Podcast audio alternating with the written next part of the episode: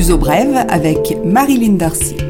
Bonjour et bienvenue dans ce nouveau numéro de Luso Bref TSF, votre programme en français sur l'actualité portugaise et une actualité toujours dominée par l'épidémie de Covid avec des chiffres inquiétants enregistrés ces derniers jours avec 82 décès à déplorer le mercredi 11 novembre et 78 décès le jeudi 12 novembre.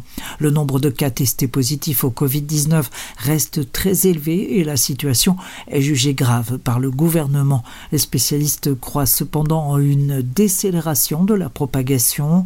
Nous serions sur la crête actuellement. Il est trop tôt pour en tirer des conclusions définitives. Le coronavirus a déjà montré sa capacité à déjouer les prévisions.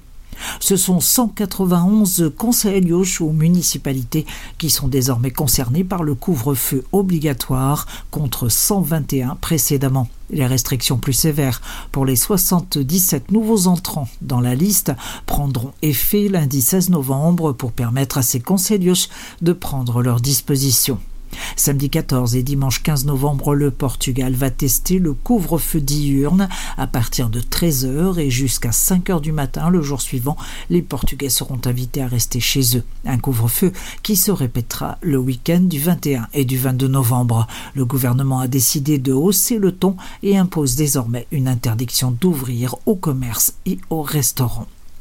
Les boulangeries, commerces d'alimentation et de proximité, les pharmacies, les cabinets médicaux et vétérinaires, les stations-service et les pompes funèbres peuvent maintenir leur activité. Les restaurateurs protestent, ils sont menacés de faillite et organisent samedi à Lisbonne et Porto des manifestations pour obtenir un assouplissement des règles et le droit à rester ouvert, du moins en partie, durant les deux week-ends concernés par le couvre-feu. Le gouvernement a annoncé qu'il couvrira à hauteur de 20% les pertes de recettes des restaurateurs sur ces deux week-ends. Le calcul sera fait sur la base de la moyenne des recettes des 44 week-ends précédents. Pour les citoyens, le couvre-feu est sur la base du volontariat. Il est recommandé de ne pas sortir de chez soi, sauf pour aller travailler, et dans ce cas, il faut fournir un justificatif, ou bien pour aller acheter des biens alimentaires et s'aérer en très peu de temps. En vertu de la règle du rester chez vous, il ne sera pas possible de circuler les samedis et dimanches après-midi. Le ministre de l'Intérieur, Eduardo Cabrita, a annoncé le renfort des contrôles de police. La possibilité de fermer les routes et de stopper la circulation ferroviaire a été évoquée par le ministre si cela devait s'avérer nécessaire. À propos de trains, la CP, les chemins de fer portugais ont annoncé la réduction de l'offre pour le week-end. Ce seront principalement les trains Alpha et Intercidades qui seront les plus pénalisés. Les trains régionaux et locaux devraient circuler normalement. Les passagers ayant déjà acquis un billet devront se diriger à un guichet de la CP pour obtenir un remboursement. L'Espagne annonce son intention d'exiger un test PCR négatif de moins de 72 heures aux ressortissants de nombreux pays, dont le Portugal, qui voyagent par air ou par mer. Les voyageurs terrestres en sont dispensés. La mesure sera appliquée à partir du 23 novembre. Cela pourra surprendre, mais la compagnie aérienne EasyJet recrute en Espagne et au Portugal du personnel navigant pour ses bases à Faro et Malaga, des bases saisonnières. Objectif printemps prochain. Les actes de candidature se font online sur le site EasyJet dans le lien Carreras.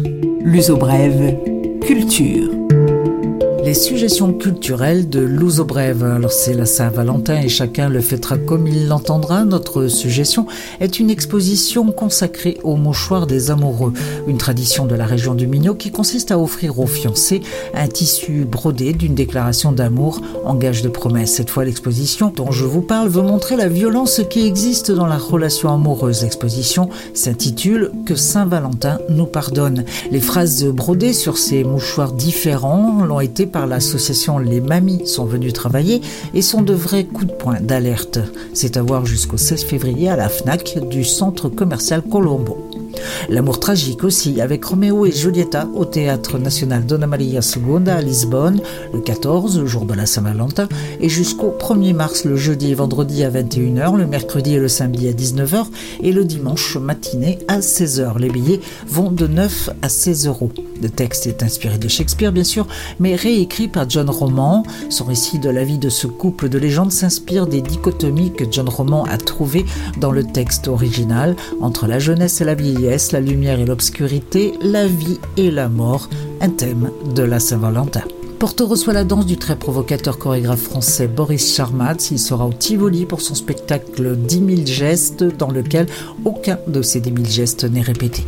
L'idée étant de mener l'éphémère le plus loin possible. C'est le 15 et 16 février au théâtre Rivoli respectivement à 19h et 17h, place à 12 euros. Les fans apprécieront. Devendra Benhart se produira les 16 et 17 février au Capitolio à Lisbonne. Le chanteur et compositeur américain de folk vient présenter son dernier album intitulé Ma en hommage au maire.